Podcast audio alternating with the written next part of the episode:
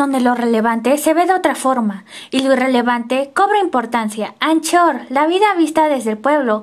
Anchor, psicología, consejos, vida normal, aquí en el podcast del pueblo.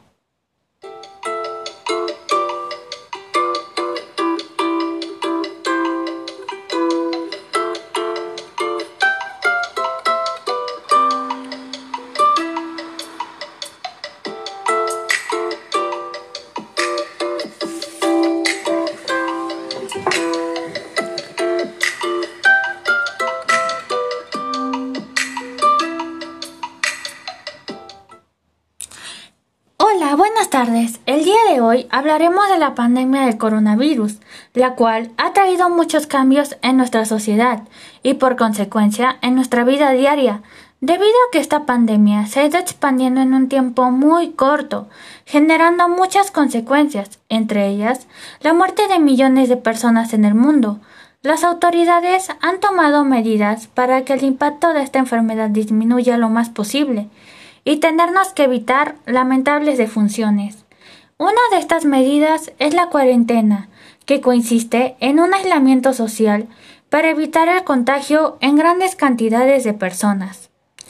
Aunque se sabe que las consecuencias de esta pandemia no solo son hacia nuestra salud física, sino que también afectan nuestra salud mental, dado que las circunstancias anteriormente mencionadas crean incertidumbre debido a la situación, además de un cambio en la rutina y forma de vida que genera desestabilidad en ella, lo que provoca miedo, frustración, sensación de pérdida de libertad, enojo, desorganización, aburrimiento, tristeza, sentimientos de soledad, sensación de encierro y ansiedad, lo que a su vez genera conflictos familiares, falta de sueño y concentración. Por esta razón, en esta ocasión abarcaremos el tema del impacto psicológico en la cuarentena. Como ya se dijo anteriormente, el impacto en las rutinas habituales como consecuencia del aislamiento durante la cuarentena pueden ocasionar sentimientos de estrés y ansiedad, e incluso desesperación o síntomas depresivos, que impactarán en la calidad de vida y bienestar psicológico. Sin embargo, estos sentimientos deben de ser reconocidos y no tienen por qué indicar que está apareciendo una enfermedad. Aunque es posible que tras el periodo de confinamiento, estos sentimientos persistan durante un tiempo, especialmente en personas que ya sufrían de estrés y que se vean realizando acciones de evitación a pesar de ya no estar en ningún peligro. Uno de los factores que pueden ocasionar estrés después de la cuarentena es la economía, debido a que la pérdida financiera puede ser un problema durante la cuarentena, ya que aquellas personas con ingreso familiar anual más bajo tienen probabilidad de verse más afectadas por la pérdida temporal de ingresos, por lo que se pueden presentar niveles altos de estrés e incluso estrés postraumático. Por otra parte, durante la cuarentena, los sentimientos que se pueden hallar más en nuestra vida diaria son miedo a perder la salud, a las posibles consecuencias de la enfermedad, a la falta de insumos básicos, lo que puede ocasionar reacciones tanto funcionales como disfuncionales. Frustración, dado que esta situación puede provocar una sensación de pérdida de libertad, de dificultad en llevar adelante proyectos y actividades personales. Pueden haber pensamientos negativos y que cuestionan nuestra propia capacidad.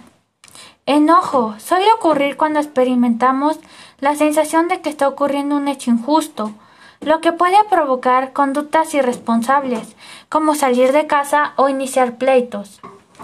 Aburrimiento el aislamiento provoca que nuestra posibilidad de vincularnos para compartir se reduzca, con lo cual nuestras actividades de ocio y esparcimiento disminuyen considerablemente. Tristeza, la cual puede darse por la ruptura de la cotidianidad. Sentimiento de soledad. La falta de vinculación puede provocar una sensación de soledad y agravarse especialmente en aquellas personas que viven solas. Sensación de encierro. El aislamiento puede hacernos sentir encerrados y agobiados. Y por último, ansiedad, lo que produce temor, retraimiento y limitación. Y aunque estos son los más comunes, esta situación también puede generar estrés postraumático.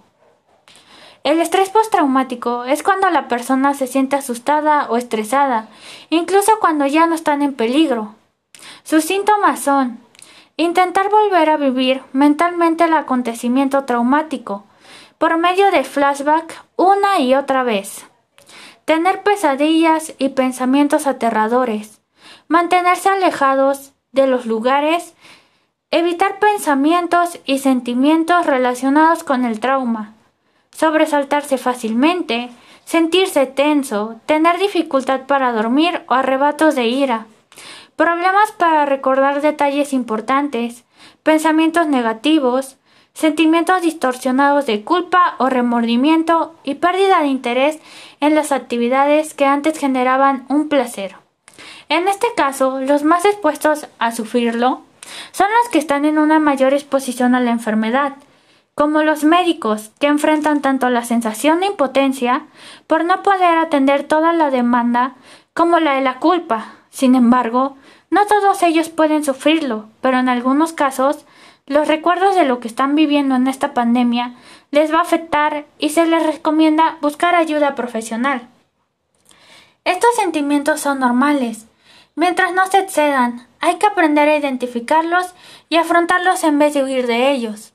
En cuanto a lo del estrés postraumático, si después de la pandemia se presentan estos síntomas, se recomienda buscar ayuda profesional. Por último, lo único que me queda decir es que aunque la pandemia esté cambiando nuestra vida entera, debemos aprender a ser solidarios. Esta experiencia nos puede servir para aprender más, para aprender que la vida puede seguir sin nosotros, por ejemplo la naturaleza, para ahorrar más o darle más importancia a nuestros sentimientos y emociones. Queridos oyentes, con esto me despido y hasta la próxima.